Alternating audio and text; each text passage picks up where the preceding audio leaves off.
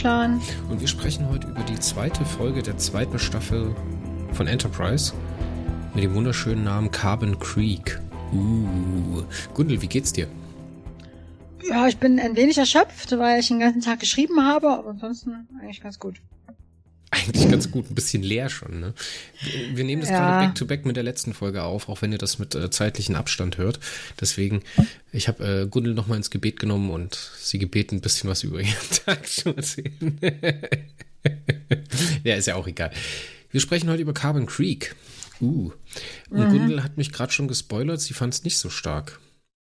Ich fand es nicht direkt schlecht, so ist es nicht, aber ja, ich würde sagen, wir sprechen darüber, bevor ich jetzt hier ja, aber es ist immer ganz gut, wenn man so von vornherein weiß, wer wie drauf ist. Ich finde es ehrlich gesagt total charmant und schön. Ja, und, ich finde, äh, es hat sehr, sehr viele charmante und schöne Anteile, aber leider halt noch mindestens einen, den ich so doof fand, dass es mir die ganze Folge versaut hat. Oh, oh, da bin ich ja mal gespannt. Lass uns mal über die Metadaten sprechen der Folge. Teleplay ist mal wieder bei, bei Chris Black, unserem Relikt aus der ersten Staffel. Einer ja. der letzten Überlebenden, sozusagen. Ja, der trägt jetzt aber schon recht viel bei, ne? Also der hat jetzt da quasi den Sprung gemacht und ist jetzt dann so, da kommt noch sowas, ne? Und ähm, die Regie, der, der, der James Contner hieß ja, glaube ich, der macht auch noch so diverses in der zweiten Staffel. Also, der hat dir Doktor geschrieben.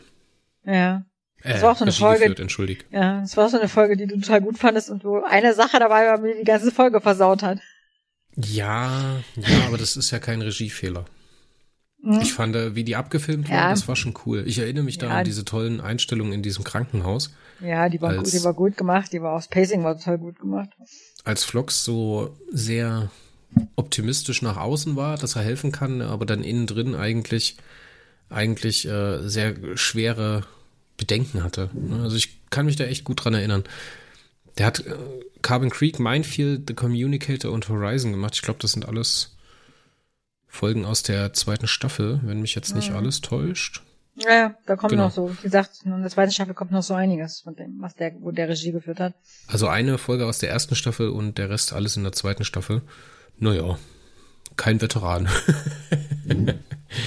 Erstes Mal ausgestrahlt, das haben wir beim letzten Mal gar nicht gesagt, ne? Mhm, nee. Anfang September. Oder Mitte September, glaube ich, beim letzten Mal. 25. September 2002 ist diese Folge das erste Mal ausgestrahlt worden in Amerika. Und äh, in Story sind wir eigentlich nicht.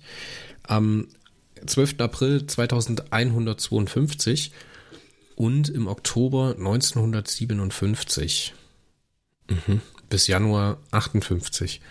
Wir merken, es ist eine, uns geht die Kohle aus, wir müssen andere Sets benutzen. Das ist ja immer so bei Star Trek.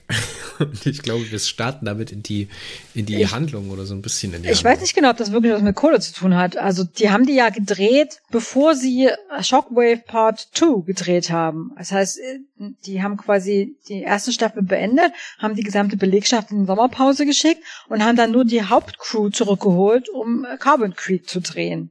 Ja, in dieser Folge kommen ja äh, nur Paul, Archer und Chip von der eigentlichen Enterprise-Besatzung vor. Der Rest hat ja keinerlei Auftritte. Die waren dann offensichtlich noch, hatten die verlängerten Urlaub. Und dann haben sie erst, äh, ist der ganze Rest auch noch gekommen und dann haben sie Shockwave Teil 2 gedreht. So, ich weiß nicht, ob das ist, das ist quasi die, von der zweiten Staffel die erste gedrehte Folge. Von daher, weiß nicht, ob das so viel mit Geld zu tun hat, sondern die haben einfach ne, gedacht, ja, dann drehen wir halt die Folge, wo, der, wo die Hälfte der Crew eh nicht dabei ist, als erstes. Ja, aber es ist halt immer, also es ist halt immer ein Storyproblem, wenn sie anfangen, Zeitreisegeschichten zu erzählen, das heißt, die Crew irgendwie in Platz zu bringen, wo sie gar nicht ja. mehr im, im 22. Jahrhundert sind. Oder dann halt später im 23. bzw. 24. Jahrhundert. Und es ist halt immer sehr preiswert, weil sie halt ähm, ein Studioset benutzen können, was halt schon da mhm. ist. Und es gibt ja da ja. auch diese, ja. diese Geschichte darum, dass die TOS auf demselben Set gedreht worden ist wie Back to the Future oder so eine Sachen.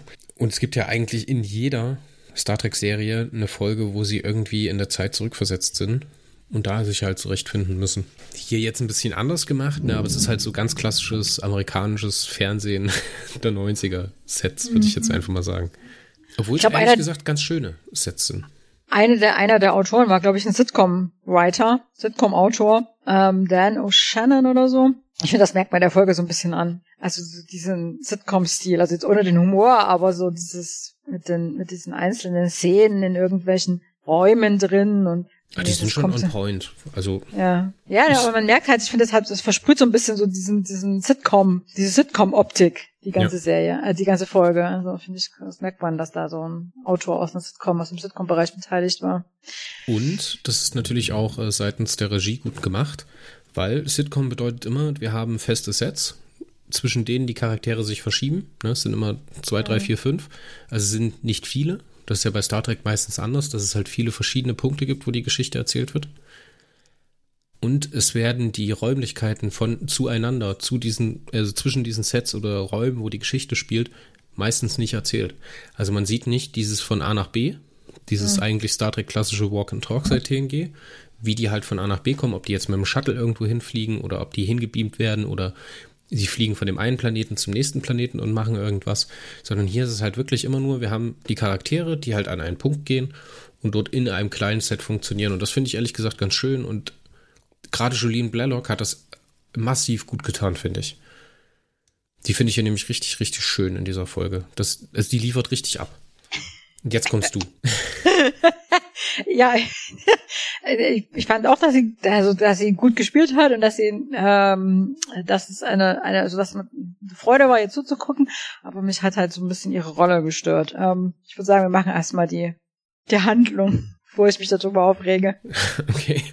Ja, die Handlung, ne? Also wir haben, die Geschichte wird in einer Rahmen- und Binnenhandlung erzählt, nämlich man feiert, also Trip Tucker Johnny Archer und T'Pol feiern das einjährige äh, Bordjubiläum von T'Pol, dass die ein Jahr mittlerweile Teil der Crew ist.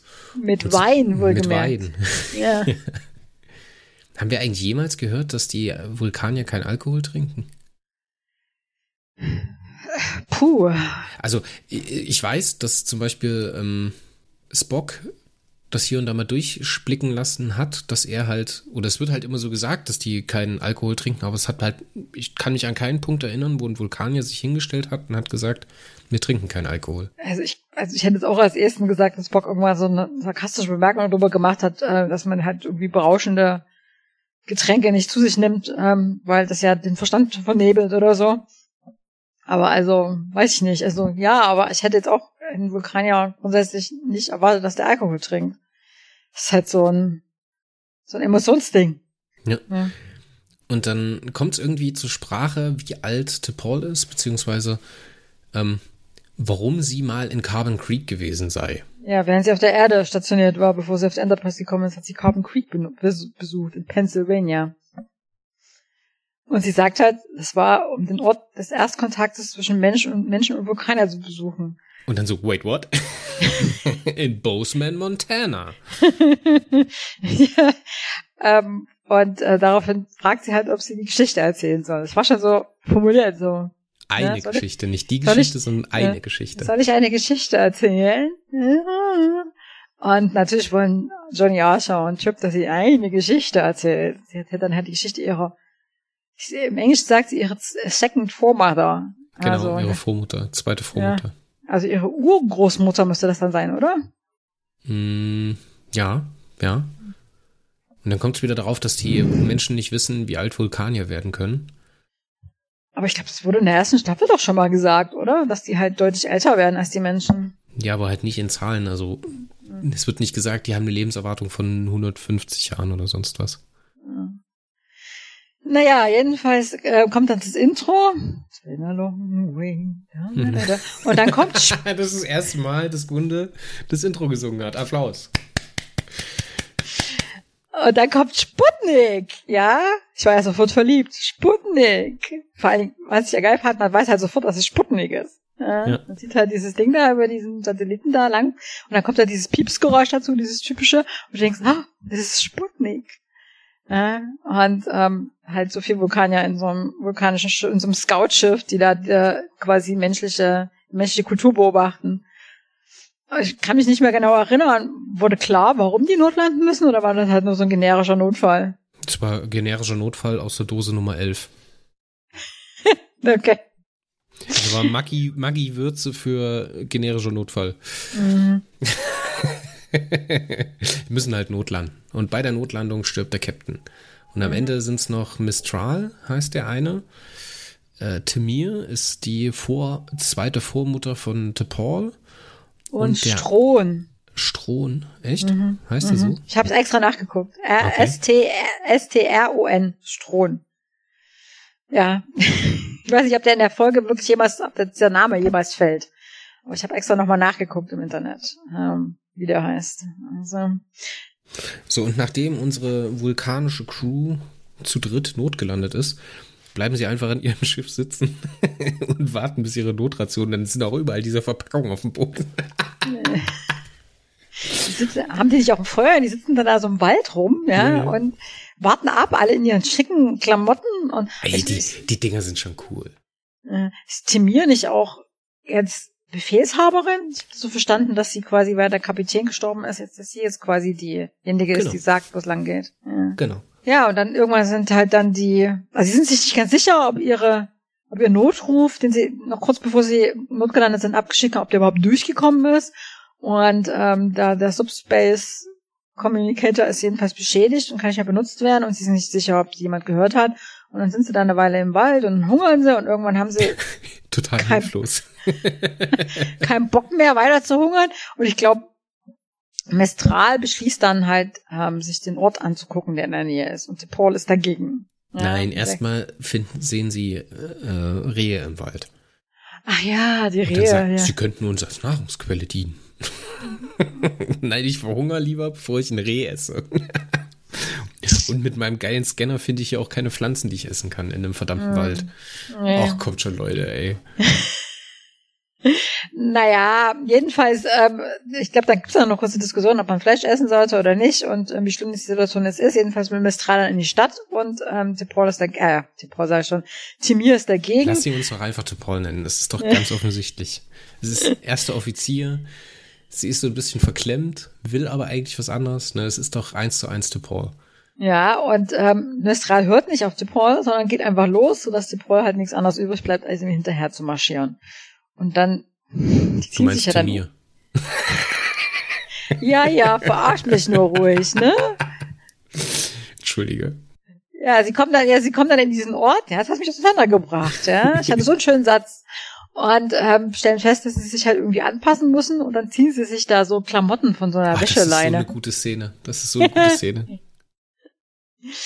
Ähm, und dann gehen sie in die Kneipe und da habe ich mich gefragt, woher können die eigentlich Englisch? Ich meine, die müssen ja Englisch reden, weil ihre Gegenüber haben ja keinen Universaltranslator.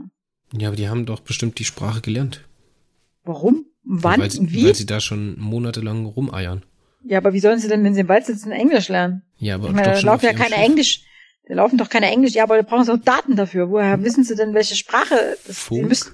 Radiowellen? Warum sollen sie eine Sprache lernen, wenn sie erst kurz bevor sie überhaupt losgehen, beschließen, dass sie losgehen? Sie ich haben ja eigentlich mal, nicht vor. Ich vermute mal, dass der äh, Mistral Sozialwissenschaftler ist. Oder zumindest da den Schwerpunkt hat. Und der wird sich bestimmt damit auseinandergesetzt haben. Ich meine, hm. die sitzen ja da eine Weile rum. Das ist ja, nicht so, okay. dass sie einfach mal kurz vorbeigucken. Das ist, wäre logisch, aber ähm, Paul weist ihn ja dann an, nicht zu reden, dass sie diejenige ist, die redet. Und am Anfang tut sie das auch. Also Paul hat ganz sicher nicht Englisch gelernt, weil sie ja gar nicht gehen wollte. Dann hat sie halt einen Universalübersetzer dabei. Wo ist das Problem? Ja, wenn sie den Universalübersetzer hat, verstehen die anderen sie nicht, weil die haben nämlich keinen Universalübersetzer. Da muss Dann schon beide die, einen haben. Nein, die haben einen Bubblefish im Ohr. Es ist unlogisch, dass die da einfach so Englisch reden. Als Kirk auf einem verdammten Planeten landet, ist es dann auch jedes Mal unlogisch, dass er die versteht, oder? Äh, ja, das ist auch immer unlogisch. Deswegen gibt's ja jetzt in Enterprise Hoshi, die halt so ähm, Spezies, wo die Sprache noch nicht etabliert worden ist, beziehungsweise wo es keinen Universaltranslator gibt, die Sprache lernt. Beziehungsweise ihren eigenen Universaltranslator ähm, programmiert. Aber das sind doch die Vulkanier, das ist ja nicht Hoshi. Also ich sehe das logische Problem hier nicht. Also nochmal, ich sehe, ich kann das nachvollziehen, dass das ein logisches Problem sein könnte. Ne? Aber, Aber wenn ich die nicht. Prämisse kaufe, dass die Vulkane sich vorher schneller als das Licht bewegt haben, traue ich auch, ihnen auch durchaus zu, eine, eine, technische Finesse entwickelt zu haben oder halt so viel Hirnschmalz zu haben, um eine Sprache zu lernen, binnen der Zeit, die sie dort sind. Ähm, ja, also für mich ist das jetzt ehrlich gesagt kein Problem. Und das ist das, das ist das große Gundel Steigenberger Problem mit Carbon Creek Nein, nein, ah, nein. Okay, ich hatte, dann wäre ich jetzt aber enttäuscht gewesen, Gürtel, das weißt du hoffentlich. Nein, nein, nein. Ich habe natürlich ein grundsätzliches, bis in die Tiefe hineingehendes Problem, über das ich mir außerordentlich Gedanken gemacht habe. ich bin gespannt. Mach mal weiter. ja, die gehen jedenfalls alle rein. Die gehen jetzt in, in so eine Kneipe. Ja, weil sie was zu essen brauchen. Und da werden sie dann so ein bisschen angestarrt. Die Szene mochte ich übrigens, ja. Und äh, kriegen sie dann, fragen sie, ob sie was kriegen können, wofür sie keine, ich weiß nicht, im Englischen sagen sie Currency, kein Geld. Währung. Währung. keine Währung abgeben müssen und kriegen Erdnüsse und Wasser. Nee, und Salzbrezeln und Wasser. Oder Salzbrezeln und Wasser. Und dann kommt irgendwie der, ich weiß nicht, wie der heißt, John, glaube ich, dieser, der Sohn von der Wirtin. John Mathe-Genie. Ja, das Mathe, ich habe immer noch das Mathe-Genie genannt. Das Mathe-Genie kommt und will unbedingt Billard spielen um Geld und die Mutter verbietet es ihm, daraufhin steigt dann Mistral in dieses Billardspiel ein. Ja, um halt Geld zu verdienen, damit sie sich halt was zu essen kaufen können. Und Tip Hollis, die ihn explizit angewiesen hat, nicht zu reden, sondern sie reden zu lassen. Da kümmert er sich nicht drum. Und sie sagt dann, er soll das nicht machen mit dem ähm, äh, Geldspielen, was ihn auch nicht kümmert. Und dann bietet er als Einsatz, weil sein Gegenüber will halt einen Einsatz haben, für den Fall, dass er verliert, Timir an, die quasi mit dem, mit seinem Spieler, mit seinem Gegenspieler socialized. Also ein Drink will der, glaube ich, mit Timir trinken. Genau, ein Trink nehmen. Ein echter Gentleman. Ja, ich denke, Timir ist, der, ist, ist quasi der neue Kapitän. Warum macht er die ganze Zeit das genaue Gegenteil von dem, was Timir von ihm gesagt hat? Darf er das Vielleicht, überhaupt? Anscheinend schon. Sie lässt sie ihm ja durchgehen. Ja. ja Warum lässt sie ihm das durchgehen? Weiß ich nicht, weil sie unsicher ist. Wahrscheinlich, weil ja. sie nicht damit rechnet, kommandierender Offizier zu sein. Ja, also. Weißt du, es kann ja sein, dass es eine Regel gibt, dass es da eine Hierarchie gibt zwischen den beiden, aber wenn Timir oder T Paul Timir, Timir, Paul, zweite Vormutter von Paul, Timir, ähm, dieses, dieses Machtgefälle nicht einfordert und diese Macht nicht äh, anwendet, die sie da über ihn hat, ne? und sie lässt ihn ja, ich meine, er gibt ihr ja nur Widerworte, ne? Und dann lässt sie ja irgendwann die Leine laufen und lässt ihn machen. Hm. Ich weiß nicht. Ich habe ein bisschen den Eindruck gehabt, dass er, dass sie, also was, was hätte sie denn für Möglichkeiten, ihn nicht laufen zu, also in die, in die Leine nicht laufen zu lassen? Sie kann ihn schlecht packen und wegzerren. Also er müsste halt dann die Einsicht zeigen, dass er, dass, dass sie recht hat oder dass er halt einfach auf sie hören muss, auch wenn er nicht findet, dass sie recht hat. Eiskalt Nackengriff. Nackengriff rausschleppen. Äh, ich weiß nicht, das ist so, das kann er so machen. Also vor ja, allen Dingen so Forschungsvulkanier sind ja keine militärischen die Situation ist für, für sie aussichtslos, weißt du, weil ihr großes Bedenken ist ja, also sie hat ja die Verantwortung für diese Leute dann, also für den äh. Storm, Storm, Storm? Stron. Stron, entschuldige. Ja. Und den Mistral. Und die muss sie praktisch ernähren. So, sie ist ja in der Pflicht, die zu retten, irgendwie durchzubringen. Mhm. Und jetzt gehen, und gleichzeitig hat sie halt als Vulkanierin Bedenken darüber, die Kultur der Menschen zu kontaminieren. So, und wenn sie jetzt diesen, diesen Konflikt in dieser Bar austrägt, ne, ich meine, es ist ja aus, es ist ja alternativlos, dass sie in diese Bar reingehen, weil es gibt ja anscheinend, es ist ja auch mehr oder weniger lustig gemacht, da spähen sie erst durch so durchs Fenster, gibt's da drin was zu essen, dann gehen wir da rein, so wie zwei hungrige Wölfe, weißt du? Und in der Situation, wo sie dann dort in der Kneipe steht, kann sie ja diese Diskussion nicht führen, weil damit würde sie ja erstens ihre erste Prämisse aufgeben, zu sagen, ich muss Mistral und Stron ernähren. Und zweitens, ich darf die irdische Kultur nicht kontaminieren. Mhm. Weißt du, wie ich meine? Mhm. Es ist übrigens mhm. ein ganz, ganz großes logisches Problem für Star Trek. Also in Star Trek, also in World, in Kanon, dass die keine technische Möglichkeit haben, sich unter vier Augen, also ohne dass jemand zuhören kann, vor Ort unterhalten können. Da fehlt ein Gimmick. Das muss drin sein. Das muss. Das ist, das ist unlogisch, weißt du? Dass halt auf einer Außenmission oder in einer Situation, wo sie halt durchaus in Erwägung ziehen müssen, dass sie abstürzen könnten, ne, in so einer Erkundungsmission und gestrandet sein könnten, müssen sie ja irgendwie eine Möglichkeit haben, sich technisch so zu schützen, dass sie sich vertraulich untereinander abstimmen können. Ob das mhm. jetzt ein abgeschirmter Helmfunk oder eine abgeschirmte Sprechverbindung ist, die keiner hören kann oder irgendein Abschirmfeld oder irgendein Dämpfungsfeld oder sowas.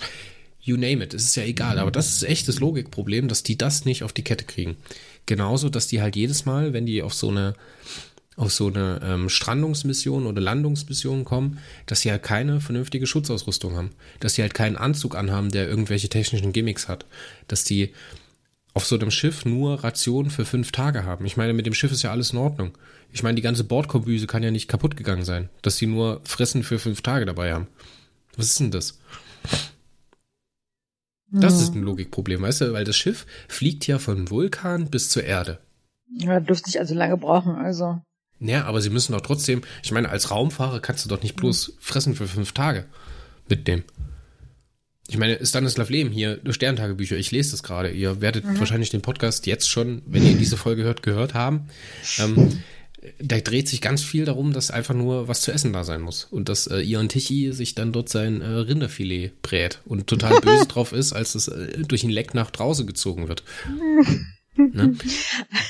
Aber Sterntag, die Sterntagebücher von Lem mit Star Trek zu vergleichen, das ist auch schon so ein bisschen ein Stretch, oder?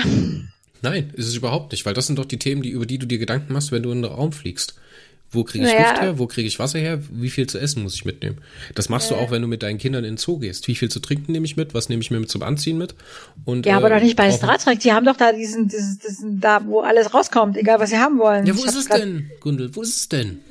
Ja, fünf Tage vorbei, nicht mehr zu fressen und der ganze, der ganze Wald liegt voller Plastikmüll. Ja, ja, vielleicht haben die Vulkaniers nicht, da hast du recht, da müssten sie sich natürlich entsprechend dann äh, genug Essen mitnehmen. Ja, dann müssen so sie halt Lembersbrot, Lembersbrot einpacken oder irgendwas. ja, genau, Lembersbrot. ja. Hm. Das sind die logischen Probleme. Ja, ich finde es nicht unlogisch, ähm, dass die Paula nicht einschreddet, sondern ich finde es einfach der Figur gegenüber unfair. Also, dass die halt so ein bisschen unsicher ist. Ja, dass die halt so, die ist halt so wie Paul, ne? Bin mir immer untergebuttert. Egal in welcher Situation, sie ist jedenfalls nicht diejenige, die, die sagt, wo es lang geht. Ja, aber das ist doch so, ihr Character Arc in dieser Folge. Ja, aber auch bis zum Schluss macht sie ja, ist sie nicht diejenige, die sagt, wo es lang geht. Also sie lässt sich halt die ganze Zeit von diesem Mistral so ein bisschen, ja, dominieren. Das ist schon das passende Wort, passende Wort. Also, der, der sagt, was er machen will. Sie sagt, nee, er sagt, nee, mache ich trotzdem. Ah, das ist halt so ein bisschen so, das ist ein Typol-Problem, das ist ein Charakterproblem. Also für diesen Charakter haben wir ja in der letzten Folge schon besprochen, dass sie halt egal, wie die Situation ist, sie kann halt nicht mal so loslegen. Das ist, das ist, das, das ist mein großes Problem mit der Folge. Ah. Das geht die ganze Folge so weiter. Paul sagt, nee, Mistral sagt, nur mach ich trotzdem. Paul sagt, das ist eine scheiß Idee. Mistral sagt, nee, ist mir egal, ich mach's trotzdem. Ist das vielleicht so eine Coming-of-Age-Geschichte für Paul in Form von Temir? Ja, das. Keine Ahnung. Lass uns mal weitermachen, weil es ist ja noch nicht mal klar, ob es überhaupt so stattgefunden hat, ne? Oder ob die Paul sich das ausgedacht hat. Also, sie, also sie, Mistral steigt in das Billardspiel ein, er gewinnt natürlich, weil es ist ja bloß Geometrie. Und ähm, mit dem Geld kaufen sie sich dann irgendwie ganz viel zu essen. Ja. Ähm, Fleischhaltige Fertiggerichte. Ja, irgendwie. Because Logic. ja, dann kommt, scannt es kurz zurück auf die Enterprise, Trip ist total unüberzeugt, also das kann so nicht, klingt ja nach Twilight Zone, ja. Und ähm, dann geht es wieder zurück ins Jahr 1958 oder 57 ist das, glaube ich, noch. Und man sieht dann halt, wie die sich da jetzt quasi einrichten, die Vulkanier in Carbon Creek, ja. Die fangen dann an zu arbeiten. Paul putzt, ich glaube, Stroh ist der Handwerker, oder? Genau, der, der, der Klempner, Klempner Boy. Und Mistral geht in diese, in diese Mine zum Arbeiten. Die haben da so eine, ein Bergwerk in Carbon Creek. Und äh, weil sie halt so die Hoffnung verlieren, dass sie halt noch gerettet werden. Und die wohnen dann zu dritt in dieser Wohnung. Und das sind so die Szenen in dieser Wohnung, das fand ich halt so mega, mega Sitcom-mäßig. Ja. ja, das ist, nee, Moment, das ist halt ein Remake beziehungsweise eine Reminiszenz an ähm, City on the Edge of Forever. Also an die TOS-Folge. Ich weiß nicht, ob du die kennst. Ja, ja, ja. Das ist die schönste Liebesgeschichte aus Star Trek. Ach, das war so tragisch. Und da sitzt ja ähm, Spock auch die ganze Zeit an diesem Tisch und schraubt diesen komischen Sender dann zusammen, dass sie halt irgendwie irgendwas machen könnte. Ich weiß gar nicht mehr, wie es ist. Und das wird ja auch reminisziert in TNG als Data halt in die in der Zeit zurückversetzt wird mit Q in dieser Q-Folge, wo sie Mark Twain treffen. Ich weiß gar nicht mehr, wie die heißt. Mhm. Aber auch das ist halt mhm. immer wieder dieser, dieser Rückgriff auf ähm, ähm, City on the Edge of Forever. Und ich hätte gut gefunden, hätte man sich hier, das, das sind ganz viele Elemente. Das sind Kirk und Spock, die sich halt auch Klamotten klauen. Ne? Mhm. Die sich dann halt. Und die Mütze, die, die Mütze, Mütze, die Mistral genau. aufhat. Ey, super, super, super toll. Ja. Ich, also dieser, das ist diese Szene in dieser Wohnung, die fand ich auch alle ziemlich klasse, ne? In dieser ersten unterhalten sie sich dann halt über, also ob Menschen dann was mit denen irgendwas anzufangen ist, ne? Timir ist halt überzeugt, das sind halt verloren, ne? Ich glaube, das ist auch die Szene, wo man da diese, diesen Atombombentest im Fernsehen sieht, ja? Genau. Und Mistral ist halt total begeistert von denen. Ja, der guckt dann noch die ganze Zeit Fernsehen. Und, ähm, äh, und dann irgendwie will er dann gehen und sagt, ja, man geht jetzt nochmal zum Raumschiff zurück und ähm, weil er irgendwas holen will, glaube ich. Und zu mir sagt, nee, bleib mal lieber da, mach das mal bitte, ähm, in, in, wenn es dunkel ist, damit es nicht so auffällt. Und er sagt, nee, das geht nicht, weil äh, heute Abend kommt I Love Lucy. Das äh, muss er unbedingt gucken. Das ist übrigens eine Show von The Silo gewesen, ne? der Produktionsfirma, die die organische Serie, so TOS gemacht hat. Also ist da so wieder so, das sind auch so In-Time-Referenzen, so Referenzen, die, so Meta-Referenzen mit der Realität drin. Genau. Und es stellt sich dann aber raus, dass er gar nicht, ähm, dass er gar nicht zum Raumschiff gegangen ist, sondern dass er mit der, mit dem Sohn der Wirtin, glaube ich, gespielt hat und dann geht er irgendwie. Nee, nee, er trifft ähm, sich mit der Mutter von. Mit der also Mutter, mit der genau. Mit der Wirtin. Die fahren dann irgendwie zu einem Baseballspiel, glaube ich, oder so, ne? Genau. Und ähm, küssen sich dann im Auto. Und das ist so schön. Oh. Ich will, also die Szene ist wirklich on, also on point. Ja. Also die, äh, die Maggie heißt die, glaube ich, ne? Die ist auch, ich finde, die ziemlich gut gespielt, ne? Also wie sie sich dann auch über ihren Ex-Mann, also den Vater von diesem Jungen, der vom Mathe-Genie aufregt und ähm, also, ja. Ich mochte es sehr gerne. Vor allem total psycho, wie äh, Timir Topol, zweite Vormutter von Topol, Timir, dann dort an der Straßenecke steht und die so creepy anschaut. Ja. Habe ich so in meinem Kopf gehört, so din din din din din din din din din din din din din. Hätte nur noch gefehlt, dass sie so ein Küchenmesser zieht und auf die losgeht. Ja, ich meine, Mistral ist ja auch recht zurückhaltend ne, in dieser äh, Autoszene, halt wie ein Vulkanier. Und in den 50ern funktioniert das ja auch noch. Ja, ich hätte das mal vor, wenn das in den 90er oder 0er Jahren gespielt hätte. So ein Typ, der da halt in so einer Kussszene so total creepy die ganze Zeit nur so guckt. Ja, ähm, hätte das nicht funktioniert. Das geht nur in den 50ern, wo halt ne, noch etwas Zurückhaltung zwischen den Geschlechtern angesagt war. Ähm, ja, aber ähm, ich mochte das sehr gerne. Ich fand es sehr schön, ja. Sollen wir mal regiemäßig was reden? Bis jetzt ist das mhm. alles relativ konservativ und jetzt kommt eine ganz, ganz starke Szene.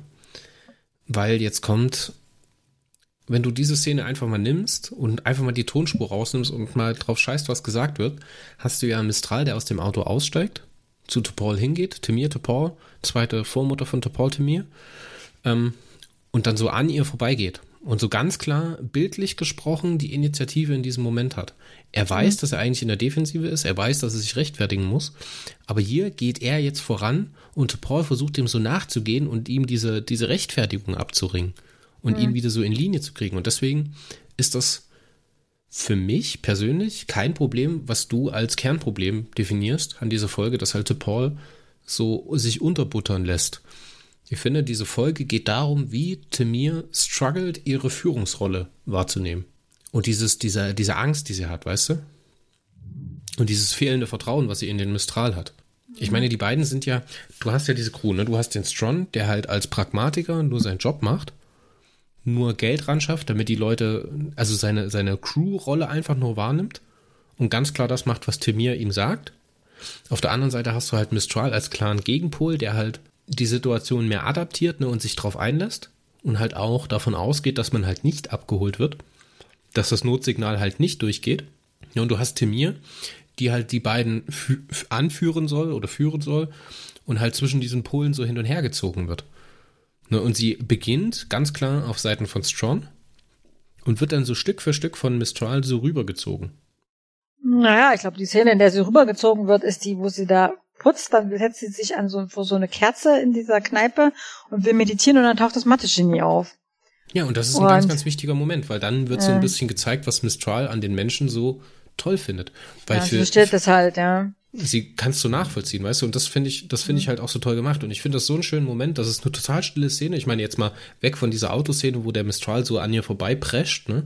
Kommen wir zu der Szene, als sie dann später in der Kneipe sitzt und halt mit dem Jungen spricht, dann setzt sie sich so ganz ruhig vor diese Kerze, rückt die sich so hin, vergewissert sich, dass sie alleine ist, ne? Und dann kommt halt der Junge rein. Und dann wird sie halt überrascht, ne? weil eigentlich ist sie so in ihrer Comfortzone oder will gerade diesen Moment nutzen, diesen kleinen Moment alleine. Das ist wichtig, halt alleine, ohne Mistral, ohne Strong, nicht in diesem Apartment, sondern halt in diesem, in diesem Symbol, wo die das erste Mal mit den Menschen in Kontakt gekommen sind. Ne? Und dort so ein bisschen ihr kulturelles Ding zu machen, das, was ihr, was ihr ähm, Ruhe gibt, ne? diese Meditation durchzuführen. Und dann wird sie halt gestört. Und anstatt dass halt wieder eine destruktive Szene ist, wo sie halt auf Unverständnis trifft oder sowas, dann trifft sie halt auf dieses ehrliche Interesse von diesem Jungen, der halt unter anderem auch Bücher mal über andere Sachen gelesen hat, als über Mathe. Finde ich ehrlich gesagt sehr, sehr schön und sehr, sehr gefühlvoll. Also und das, kapiert dann das, halt, ne? Das führt das für mich so Stück für Stück an die, entschuldige, dass ich dich unterbrochen habe, das führt für mich so Stück für Stück zur Endszene, als dann halt, ähm, als dieser Story-Arc um Mistral aufgelöst wird und dass sie ihn halt deckt. Weil ich finde, sie schafft es so, so ein bisschen Stück für Stück den Mistral nachzuvollziehen, dass das halt ein bisschen aus einer heutzutage aufgewachten Blickweise nicht mehr ganz okay ist, wie das mit den ähm, Geschlechterrollen da funktioniert ist. Ne? Aber so als Charakter finde ich das schon ganz gut gemacht. Ich glaube, es stört mich einfach nur so, weil das halt die ganze erste Staffel schon so ging. Ja, ja, ja, äh, Tim Paul ist halt irgendwie nie so wirklich aktiv und selbst wenn sie mal aktiv sein könnte, ist es dann doch wieder nicht. Äh, schauen wir mal, wie es sich im Laufe der zweiten Staffel entwickelt. Ne? Also vielleicht ja, wird es, wenn wenn wenn deine Beobachtung, dass sie quasi sich jetzt halt so über die Geschichte, über ihre zweite Vormutter quasi so, so etwas, ihre Führungsrolle ein bisschen mehr, ihre aktive Rolle ein bisschen mehr annimmt, dann müsste sie jetzt im Laufe der zweiten Staffel tatsächlich mal aktiver werden als Figur auf der Enterprise. Schauen wir mal, wie es sich entwickelt. Ich, äh, ich mochte diese Meditationsszene auch total gut, weil sie halt so erkennt, dass halt, sie hat ja in einer Szene vorher noch gesagt, ne, nach Atombombenexplosionen, die, die sind ja dir was findest du eigentlich an den Menschen? Also, was haben die denn, ne? Außer irgendwie gefrorenen äh, Hühnchenbeinen und dem ständigen, ständigen Bedrohung, sich auszulöschen quasi. Und da stellt sie halt fest, dass da halt auch noch ein bisschen mehr dran ist, was sich ja wieder spiegelt mit dem, was die richtige Tipol ähm, an Bord der Enterprise gelernt hat im Jahr davor. Ne? Dass an den Menschen halt mehr dran ist als ähm, Destruktion und Zerstörung. Ja, und dann kommt die nächste Szene, das ist diese, diese, die, die Minen-Szene, ne? Da kommt es halt, da gibt es irgendeine Explosion und Mestral will die Leute dann retten, die da eingesperrt sind. Timir ist dagegen, der andere Vulkan ja auch, also Stron, weil, ne, dürfen nicht, sich nicht einmischen. Und Mestral macht halt wieder sein eigenes Ding. Und Timir hilft ihm dann. Also sie hält ihn nicht ab, das ist in dieser Szene, ne, der sagt dann, die sagen halt, ne, das darfst du nicht, wir dürfen uns nicht einmischen. Äh, das ist halt quasi, ne, eine kulturelle Einmischung, das geht nicht. Und er sagt dann einfach, nee, ist mir egal und geht.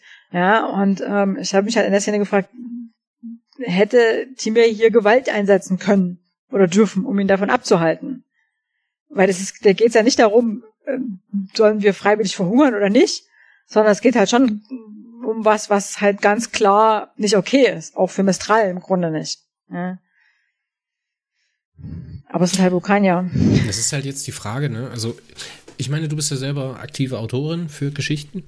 Wenn du diese Geschichte geschrieben hättest, wann wäre für dich in Mistral der, die Münze gefallen, dass er auf der Erde bleiben möchte?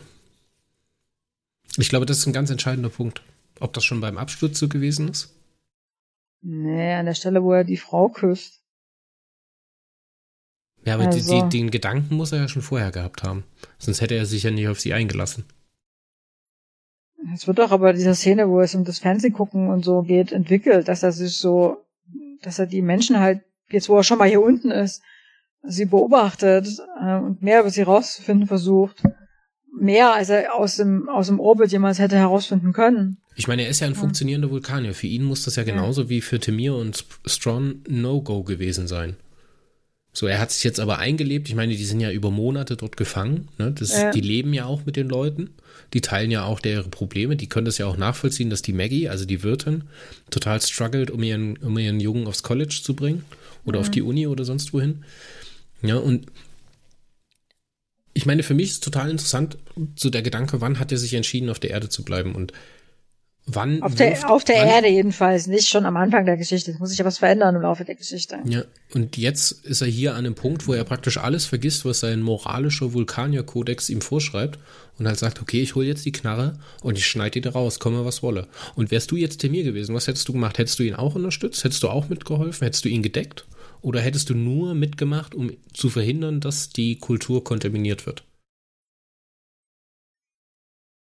Ich hätte wahrscheinlich versucht, ihn davon abzuhalten, aber ich weiß halt eben nicht, ob das für, das ist halt da, gibt es nicht genug Hintergrundinformationen. Man weiß halt Oder nicht genau. Ist das jetzt wie bei T'Pol? Weil die hat ja auch immer das Problem, dass sie halt ihren, ihre vulkanischen linke rechte Grenze hat.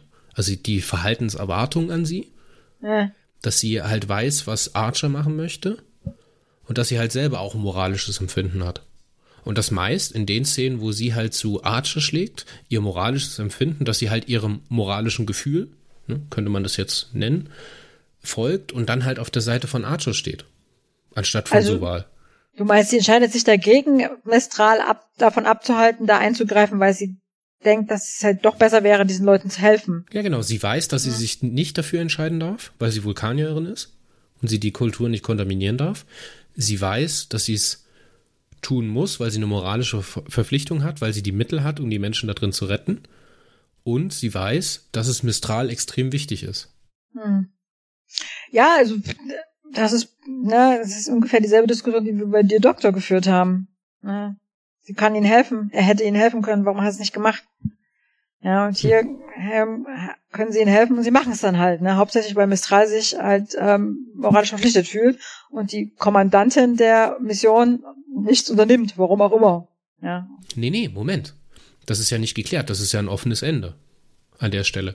Man weiß ja nicht, warum sie sich so entschieden hat. Ob sie Ja, jetzt gesagt genau. hat, dass sie die Menschen retten will oder ob sie Mistral nur unterstützt hat, damit er nicht aufgedeckt wird. ja. Es ist nicht offen, man weiß es nicht, warum. Das ist das, was ich gemeint habe. Ja, und So. das ist halt, finde ich super spannend. Ja, es wäre irgendwie schöner gewesen, man hätte es gewusst, oder? Also warum sie sich jetzt genau entscheidet. Ja, aber Ähm, man weiß ja am Ende auch nicht, ob die Geschichte überhaupt passiert ist. Ja, für mich hat es jedenfalls beim Gucken so gewirkt, es entscheidet sie sich dagegen, ihn davon abzuhalten, weil sie schwach ist. Zu schwach, um ihn halt mit Gewalt halt tatsächlich abzuhalten. So hat es auf mich gewirkt. Aber ich meine, du hast recht, man weiß es nicht. Ne? Ja, Kann was auch wär, was wär, sein. die Handlungsalternative, ist, sie hätte ihn abgehalten. Sie hätte ihn Ja. K.O. geschlagen oder hätte ihn mit der Waffe betäubt oder sonst was. Was Ja. wäre passiert? Wie wäre die Geschichte weitergegangen? Äh, naja, sie hätte ihn dann wahrscheinlich irgendwie, es gab, hätte einen Streit gegeben, einen Vulkanierstreit, so, zwei Mhm. Vulkanier, die sich nicht anschreien, aber trotzdem sehr wütend aufeinander sind. Ähm, darüber, ob das jetzt nötig gewesen wäre, die Leute da sterben zu lassen. Und Mistral hätte sich vermutlich endgültig von ihr abgewandt. Und Ja. wäre von der Gruppe weg. Ende der Geschichte. Ja. Das wäre die unausweichliche Folge gewesen. Naja, nee, nicht zwangsläufig, dass es die Ende der Geschichte ist, weil dann hätte, dann Nee, wäre sie jetzt, sie wäre ja dann aktiv, hätte dann aktiv werden können. Ja, sagen, ja, der ist jetzt hier, der hat sich jetzt ab vom Acker gemacht und ist dann bei der Maggie eingezogen. Ähm, das geht es aber nicht so. Ich muss ihn jetzt zurückholen. Er ist schließlich immer noch Mitglied meiner Crew und es besteht ja immer noch eine gewisse Chance, dass wir vielleicht doch irgendwann abgeholt werden oder dass sie zusammenbleiben müssen. Oder genau in dem Moment wäre das, hätte sie die, die, die Nachricht von den Vulkanern gekriegt, dass sie jetzt gerade kommen. Das heißt, sie muss den Mistral im letzten Moment zurückholen oder zumindest ihm sagen, dass sie ihn zurückholen muss, weil jetzt jemand kommt, um ihn zu retten. Und dann hätte es nochmal einen Streit beziehungsweise eine Auseinandersetzung gegeben. In Maggies Wohnung unter dem, in der ständigen Bedrohung, dass ähm, sie von Maggie entdeckt werden und alles auffliegt. Das hätte Also die es- Geschichte repariert, da hast du recht. Also es ist nicht so, dass es jetzt keine Möglichkeiten gegeben hätte, das irgendwie anders zu schreiben. Aber ich bin halt auch Autor, ne? Mir fallen da spontan tausend verschiedene Möglichkeiten ein. Ähm, ich- Ich möchte halt nur sagen, hätte sie ihn in dem Moment sanktioniert und gesagt, okay, du bleibst jetzt hier, es gibt gibt keine Rettung, dann wäre er als Charakter von ihr abgefallen und dann hätte Ja. diese, dann hätte dieser Charakter, dieser Konflikt zwischen den beiden Charakteren an der Stelle geendet und wäre nicht bis zum Schluss weitergegangen und hätte diesen spannenden, schönen Moment am Ende nicht gegeben. es hätte halt einen anderen Moment gegeben. Es hätte auch äh, diverse andere spannende Momente gegeben. Die Frage, die ich mir an dieser Stelle gestellt habe, ist, wäre nicht Timir der, äh, äh, der Kommandant gewesen, sondern wäre einer der Männer der Kommandant gewesen, hätte Timir versucht, sich von der, von der Gruppe zu entfernen, hätten die die auch einfach gehen lassen. Ja, jetzt mal nicht in Time, weil diese Geschichte ist ja von Leuten geschrieben worden, von realen Menschen. Okay, das müssen wir Ja. jetzt dazu sagen, ne? weil in Time, klar, wenn die Charaktere so gewesen sind, wie sie hier sind, dann wäre sie komplett weg gewesen. So, dann hätte sie da keine Rolle gespielt. Dann wäre sie der Strong gewesen. Ja, naja gut, es ist halt nicht so, also mir wäre es lieber gewesen, wenn Timir halt irgendwie ein bisschen aktiver gewesen wäre, wie halt mir immer lieber gewesen ist, wenn gewesen wäre, wenn Paul ein bisschen aktiver ist, aber so war es nun mal nicht. Jedenfalls hilft ihm dann, ja, die Eingesperrten zu befreien, er wird dann irgendwie zum Stadthelden und ähm, drei Monate später kommt dann das Schiff, um sie abzuholen. Und ähm, äh, er will halt nicht, ne? Und äh, weil Vulkanier und Gefühle. Ich hätte jetzt gedacht, das ist dein Problem. Ich hätte ehrlich gesagt gesagt, gedacht, dass das das, Pro das wesentliche Problem für dich gewesen wäre in der Folge. Was? Dass halt wieder diese Geschichte ist, Vulkanier und ihre Gefühle. Hm. Ich weiß nicht, er sagt ja nicht zwangsläufig, dass er da bleibt, weil er in sie, ich glaube, das streitet er sogar ab, dass das mit Maggie zu tun hat, sondern er sagt halt, was er die interessant findet, die Menschen, und dass er sie weiter studieren will, und zwar von hier unten ich glaube, Timir schlägt ihm dann auch nicht auch noch vor, dass sie dafür sorgen könnte, dass er dann halt wieder zu so einer Mission zugelassen wird. Er sagt, das will er nicht, das dauert ewig, bis er dann wieder auf der er bei der Erde ist und dann kann er sie auch bloß aus dem Orbit beobachten. Das will er nicht, er will sie von hier unten studieren. Also das ist nicht zwangsläufig ein Gefühlsding. Es hat Gefühlseinflüsse, aber also Vokaya war von Anfang an immer von mit Gefühlen. Also das, das war schon immer nur so eine Behauptung, dass die keine Gefühle haben. Nee, also mich stört halt einfach, einfach diese, der, der, der Paul-Charakter, hat mich gestört. Ähm, ähm, es gibt da noch, also ich meine, die hat am Schluss jetzt noch so ein paar richtig schöne Szenen gehabt. Und es gibt ja dann noch die Szene, wo sie dann, ähm, wo sie schon weiß, dass sie jetzt abgeholt werden demnächst, redet sie dann halt nochmal mit dem Mathe-Genie. Und stellt sich raus, dass er das Geld nicht zusammenbekommen hat. Das er bräuchte, um aufs College zu gehen. Und jetzt kommt das absolute Highlight dieser Folge. Das ist das absolute Highlight. Das ist so ein geiler Moment. Und wer so auf so eine Idee kommt, der muss, der kriegt Küsse von mir. Chris Black. Mhm. Das ist Storygold. Und die Leute haben es gehasst. Die Leute haben es alle gehasst. Wer hat's gehasst? Wer hat's gehasst? Das Fandom hat's gehasst. Also könnte ich mir vorstellen. Die ganze, die ganze Folge würde vom Fandom gehasst werden. Wir okay. können das kaputt machen. Bozeman, Montana, bla bla bla bla. Ja, also ich, sie fährt in den Zug in die Stadt, diese Szene, wo sie da in diesem Zug sitzt, finde ich auch ziemlich geil, ja. Da so gefühlt noch so drei Millimeter zwischen den Knien, ne? Alle sitzen irgendwie so da und versuchen sich nicht zu berühren. Und dann verkauft sie in so einem Büro für Erfindungen, ist das, glaube ich, oder? Sie verkauft den Klettverschluss, den sie vorher aus dem Raumschiff geholt hat. Und wie das auch, also wie das auch visualisiert ist, weißt du, ach, sie sind die Frau mit dieser revolutionären Erfindung und dann holt sie das so aus ihrer Tasche raus, hält ihm das so hin, guckt ihn an und macht den halt auf und zu. Ja, oh, so, das so ist geil. So, das ist erstens die schönste Werbung für einen Klettverschluss, ja. weil man einfach so reduziert sieht, wie genial dieses Ding ist. Ne? Ja. Ey, wirklich, und diese, sie verzieht halt auch keine Miene, ne? Also die Jolene hm. Blalock ist halt auch pur Vulkanier. Pur Vulkanier. Ich finde es so fantastisch, ich war so begeistert. Ja, also so, so richtig groß die Cultural äh, Contamination da jetzt auch nicht, weil das Ding ist in den 50ern erfunden worden. Also ein bisschen eher, glaube ich, als 1908 oder 57.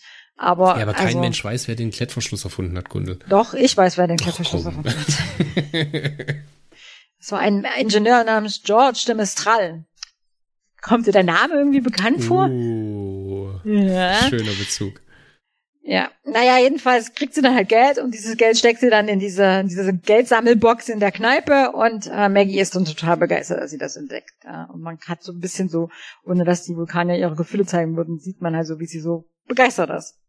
Dass sie sich so freut und dass der, der Schmatteschini jetzt aufs College gehen darf. Und das finde ich halt auch etwas, etwas zeigen, ohne es zu zeigen, ist halt, dass sie, weißt du, wäre das Trip gewesen, wäre das Archer gewesen, wäre das Hoshi gewesen, hätte es am Ende eine Dialogszene gegeben zwischen wahrscheinlich Archer und der Mutter, der so hingeht, so die Hände von der Frau in seinen Händen und das Geld ihr so gibt, damit dein Sohn aufs College gehen kann. Mhm. Weil ich Boah. an ihn glaube. Er Woher hat, hast du das, wo hast du das hat, Geld? Das kann ich dir nicht sagen. Ja, er braucht nur alles. Er braucht nur einen Zugang zur Bibliothek und Faith of the Heart. Und das kann er alles schaffen. weißt du, so eine Szene hätte es gegeben und bei ihr ist es, es ist halt The Paul. So, mhm. es ist halt The Paul. Finde ich mega ja. schön. Finde ich mega schön. Aber dass sie sich halt auch nicht nehmen lässt, diesen Moment zu beobachten. Und da mhm. siehst du halt, dass, die, dass der Mistral bei ihr einen Footprint hinterlassen hat. Es gibt ja dann noch die Szene, wo sie, das hatte ich ja vorhin auch so ein bisschen vorgezogen, wo, wo sie dann sagt, es ist jetzt soweit und Mestra sagt, nee, er möchte da bleiben und diesmal wartet er, ja. Er lässt, also er wartet ab, was, was sie sagen wird, ja. Also diesmal wartet er auf ihre Erlaubnis. Ja, sagt nicht einfach, es ist mir völlig egal, ob du der Meinung bist, ich darf hier bleiben oder nicht. Ich gehe jetzt einfach, ja, ist hier bei Maggie ein, geht ihr, fahrt ihr mal mit dem Raumschiff nach Hause, ähm, sondern äh, der wartet halt, was der Paul sagt. Und, ja, in ähm, dem Moment hat sie ihren Führungsanspruch praktisch etabliert. Ja. Aber halt nicht, indem sie ihren Willen durchsetzt, sondern indem sie halt, ich meine, ich meine, er weiß ja nicht, dass sie den Klettverschluss verkauft hat. Also. Ja, aber das ist mir halt wichtig, dass wir das jetzt mhm. nochmal auf den Punkt bringen, weil äh, am Anfang ist sie ja überrascht davon, Command, also Captain von dieser Crew zu sein. Mhm. Sie ist in keinem Moment derjenige, der die Initiative übernimmt. Mhm. Und hier kommen wir jetzt in eine Situation, es ist jetzt ein schwieriger, schwieriger Entscheidung zu treffen. Und Mistral weiß, er möchte hier bleiben, weil er es interessant findet oder weil die Maggie so toll ist. Und das kann mir halt, nee, ist egal. Und jetzt gucken alle sie an und warten so, okay, Timir, bring it on, was ist jetzt? So, und das, das finde ich so diesen, diesen, wie diese Beziehung zwischen den Charakteren, diese Hierarchie sich jetzt doch etabliert hat. Aber halt nicht auf eine vorgeschriebene hierarchische Art und Weise, sondern ganz natürlich, indem die Charaktere Schritte voneinander weggegangen sind, Schritte aufeinander zugegangen sind und halt Konflikte hatten. So und nur so funktioniert das. Es ist ja durchaus natürlich, dass es genauso funktioniert. Und wenn du halt heute auch vor eine Gruppe trittst und halt, keine Ahnung, du hast ein Planspiel oder sowas und einer ist eingeteilt als Gruppenleiter oder sowas. Oder in einem Verein. Das funktioniert ja nie. Du hast ja immer den informellen Führer, der halt eigentlich der Kopf der Gruppe ist und das sich dann halt so durchsetzt über so eine gewisse Zeit. Ne?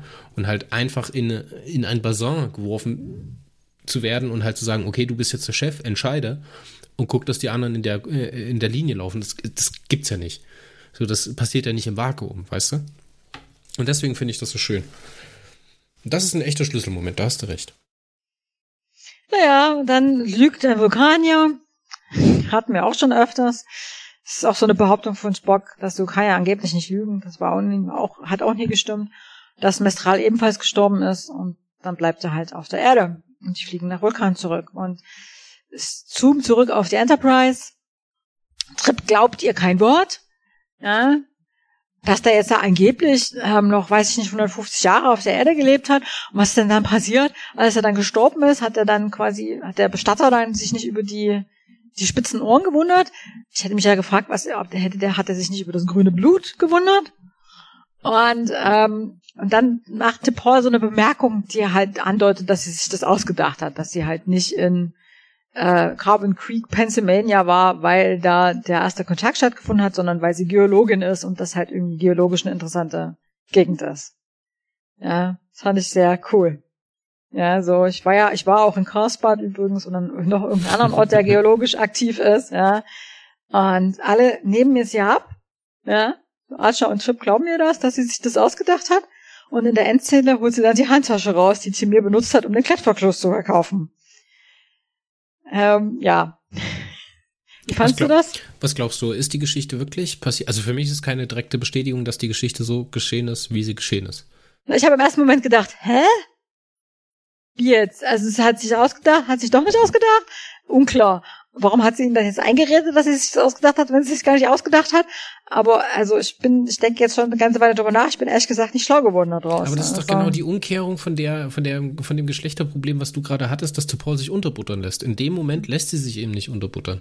Weil ich meine, das ist ja diese, es kokettiert ja mit diesen Szenen, wo sie immer da sitzen beim Essen. Und die werden sich beim Essen auch unterhalten. Und du weißt ganz genau, wie die Dudes sind. Johnny Archer und Trip äh, Tucker, die erzählen dann immer Kriegsgeschichten, immer ganz groß, alleine, ganz alleine in Australien, mhm. in der Wüste oder sonst wo. Ja, genau, wie sie sich alleine durch die Wüste geschlagen genau, haben, ja. Und schmücken das dann immer aus und das wird jedes Mal ein bisschen toller, weißt du? Und sie macht jetzt das genau das Gleiche mit den Jungs, was die Jungs die ganze Zeit mit ihr gemacht haben. Ohne wirklich zu bestätigen, dass sie halt sowas total Intimes rauslässt ne? ohne das zu bestätigen und dann halt einfach zu sagen, ja, was wollt ihr eigentlich von mir? Ich bin Geologin, ich bin nach Carbon Creek gefahren, um da irgendwas zu untersuchen, um Steine zu klopfen oder sowas. Also ist das super. Also. Ja, aber das würde ja bedeuten, dass es tatsächlich so stattgefunden hat. Nein. Also. Es kann doch mhm. nicht so stattgefunden haben. Wenn Paul diese Geschichte gewusst kannt hätte, mhm. wie kann sie dann so sein, wie sie dort gewesen ist? Also am Anfang der ersten Staffel. Sie hat genauso übertrieben mit den ein oder anderen Sachen wie Archer und Trip Tucker. übertrieben mhm. haben. Mhm. Und wo ist dann die Handtasche her? Ja, weil ihre Timir Paul, zweite Vormutter, Paul Timir, halt auf der Erde gestrandet ist. Aber es sagt ja niemand, dass sie irgendwie das College-Geld für den Jungen rangeschafft hat oder sowas. Mhm, okay. Wir wissen halt, dass sie auf der Erde gewesen ist, weil sonst hätte es die Tasche nicht gegeben. Oder die Mistral bleibt zurück, Teil ist erfunden. Oder vielleicht ist auch Mistral ihr zweiter Vorvater gewesen. Mhm. Gewesen. Tja, man weiß es nicht. Also für mich repariert das sie halt eben nicht bestätigt, ob das jetzt wahr ist oder nicht, dass sie die beiden so aufs Glatteis führt, repariert halt die Situation, die du kritisierst, wo sie mhm. immer untergebuttert wird. Ja, also in, in, der, in dem Moment wird sie halt nicht untergebuttert. In, in Moment der Geschichte funktioniert es ja auch. Es fun funktioniert ja in der Geschichte. In der Geschichte, die, die Folge in sich ist in sich geschlossen, funktioniert ganz gut. Es ist bloß so ein Kontinuitätsproblem. Ja, es hat mich jetzt die ganze erste Staffel gestört und da kann ich jetzt irgendwie nicht mehr drüber weggucken. Ich sehe es halt und es nervt mich. Ja dass die halt schon wieder so untergebuttert wird. Im Grunde ist es eine gute Folge. Also sie hat ihre Hugo Award Nominierung auch verdient. Also sie war für, weiß nicht mehr, Best Dramatic Presentation Short Form oder so für den Hugo Award nominiert. Mhm. Und das ist ja in, in, in USA ist das ja so eine, also große Sache, ne, für den Hugo Award nominiert zu sein. Und das ist die erste seit, also die erste Hugo-Nominierung seit der DS9 Triple Folge. Wohlgemerkt übrigens, ne? Auch so eine Wir reisen in der Vergangenheit zurück Folge. Über, kennst du die? Kannst du dich äh, tr äh, more, tr more Trouble with Tribbles oder Trials oh, and Ja, genau. Also, ja, tri tri Trials and Tribulations heißt die, ja. Ich sag nur kurze Röckchen. Und vor allem, wie Dex dann Spock anschaut. Oh, ich stehe ja. auf ihn. Und Cisco sich das, äh, äh, das Autogramm holt. Ja, ja, sehr schön. Ja, also die hat diese Nominierung voll verdient, finde ich. Ähm, äh, ich hoffe doch sehr, dass äh, Tipors Weiterentwicklung in dieser Folge charakterlicher Charakterbogen kann quasi dazu führt, dass jetzt in der zweiten Staffel ein bisschen aktiver wird als Figur. Dann machen wir mal einen Strich drunter, oder? Wir haben ganz lange mhm. Fazit jetzt gezogen. Mhm. Die Wertung, Gundel, was gibst du der Folge und warum? Naja, eine sieben. Boah. Autsch. Das äh, Dear Doctor Paradox again. Wir müssen auch uns ab und zu mal uneinig sein, sonst ist es langweilig. Ja, es ist aber halt das Problem für mich, dass ich meistens verstehe, wo dein Problem liegt. Aha. Aber in der Folge kann ich es nicht nachvollziehen. Ja, sei dir vergönnt, du darfst es auch mal nicht nachvollziehen können, wenn ich irgendwas so finde. So ist das halt. Wir haben uns auch ehrlich gesagt, was das, äh, was Güte oder Ungüte von Zeitreisen betrifft, nach, noch weit, nach wie vor nicht geeinigt. Ne? Also ich finde immer noch, dass Zeitreisegeschichten scheiße sind und niemals und nicht unter keinen Umständen logisch sein können. Während du mir das jedes Mal ähm, versuchst auszureden und zu erklären und ich verstehe es dann trotzdem nicht und finde es immer noch unlogisch. Hm. Ach Mensch, also von mir kriegt die Folge eine 8 von 10. Ich hätte es gedacht, du gibst eine 10 oder so. Nee, es, kann halt, es kann halt keine 10 sein, weil es halt die Staffelhandlung nicht voranbringt. Weil es halt ja. erstens so eine, so eine zwischengeschobene Bottle-Show ist. Es hat, ähm, muss man jetzt wieder trennen, ne? In World oder wie sagt man, in Time funktionieren die Charaktere so, wie sie sind.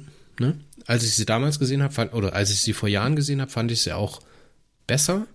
Heutzutage, gerade mit dem, was wir über, über die Mindmeld Folge gesprochen haben, muss man das schon schwer kritisieren, was hier so an Geschlechterrollen wieder verteilt wird. Ne? Und dass das halt auch so über die, über die äh, Vulkanier weitergetragen wird. Das muss man heute kritisieren, das ist auch richtig. Es wird halt auch überhaupt nicht thematisiert. Ne? Das sind ja gleichberechtigte Männer und Frauen, die in, in einer Zeit landen, in der Männer und Frauen überhaupt nicht gleichberechtigt waren und wie die damit umgehen, die Vulkanier. Ja, dass die Paul im Grunde nicht als gleichberechtigt behandelt wird zu den Männern von den Menschen. Und Maggie ist ja. viel emanzipierter als Frau als ja. Timierte Paul. Ja. Ich meine, Maggie ist ja auch diejenige, die auf äh, Mistral zugeht, die den ersten Move macht, mhm. weißt du, die den Kuss halt auch will. So, und das ist halt hier ganz, ist egal. Also, wie gesagt, das muss mhm. man kritisieren, das sehe ich auch, ja. Für mich funktioniert die Folge so, wie sie ist, aber ganz gut. Und ich finde es halt schön, wie Paul den anderen eine Nase dreht. Und dass diese Freundschaft sich da so für mich noch so ein bisschen vertieft. Und dass ich halt total gespannt bin, mit dir, mit dem, mit der Lupe unterwegs zu sein, um herauszufinden, ob Paul jetzt hier eine positive Entwicklung in der zweiten Staffel macht. Mhm. Sagst du dann immer, das klingt für mich immer so, ach komm, hör auf zu reden. Aber komm, lass uns gut sein für heute. Wir hören jetzt auf zu reden. Von mir gibt's eine 8 von 10, von dir gibt's eine 7 von 10? Komm, so groß ist der Unterschied ist aber nicht. Also ich hätte jetzt gedacht, du nimmst also eine 9 oder so. Es kann halt, es kann halt keine 9 von 10, äh, 10 von 10 ja. sein und es kann auch keine 9 von 10 sein, weil es halt diese Probleme hat. So. Und 10 von 10 ist für mich ein Staffelfinale. So, da muss ein ganz großer Batzen kommen. Haben wir schon mal eine 10 von 10 gegeben für eine? Nee, hab ich auch gerade gefragt, haben wir nicht, nee. Ich wahrscheinlich mal für eine Vlogs-Folge, könnte sein. Also ich, ich sage voraus, dass möglicherweise in der vierten Staffel, falls wir jemals so weit kommen, ähm, vielleicht mal eine 10 von 10 dabei ist, aber andererseits habe ich die jetzt auch schon seit Jahren nicht mehr gesehen und möglicherweise finde ich die dann, wenn ich sie nochmal gucke, dann auch irgendwie doof. Döfer, als ich sie früher fand. Wir werden es sehen. Vielleicht auch in, in, der dritten Staffel. Und ich muss nochmal betonen, dass da sind wir vorhin so ein bisschen drüber weggebügelt. Ähm, mhm. Die Szene, als sie sich dieses Kleid verkehrt rum anzieht, das ist. Gold, Gold. Ja gut, ich würde sagen, das hat sehr viel Spaß gemacht und wir hören uns beim nächsten Mal. Wie heißt unsere nächste Folge, Kunde? Das haben wir noch gar nicht geschaut, ne? Äh, ne, äh, äh, äh, I have absolutely no idea. Minefield, natürlich. Minefield, ach, die, die, die Romulaner-Folge. Was? Spoiler. Alles klar, beim nächsten Mal treffen wir die Romulaner in Minefield, wenn es wieder heißt Pinky and Blue hier im Warcast. Das hat mir sehr viel Spaß gemacht. Auf Wiederhin Gündel, auf Wiederhin Zuhörer und Zuhörerinnen. Auf Wiederhören nach Deutschland. Ja, du machst das immer so schön, ne? Einfach das ganze Land verabschieden. In auf. die Welt. Wir werden auch in, äh, in den USA übrigens gehört. Und Aha. in Südamerika gibt es okay. auch mal ganz viele Zuhörer. Okay, da gibt es ja auch hauptweise Deutsche, oder? Ja, wahrscheinlich Leute, die irgendwie unterwegs sind und unsere Folgen von dort runterladen. Aber freut mich natürlich sehr, dass ihr auch auf Reisen und sonst wo unsere Folgen hört. Wir senden weiter. Bis dann. Ciao.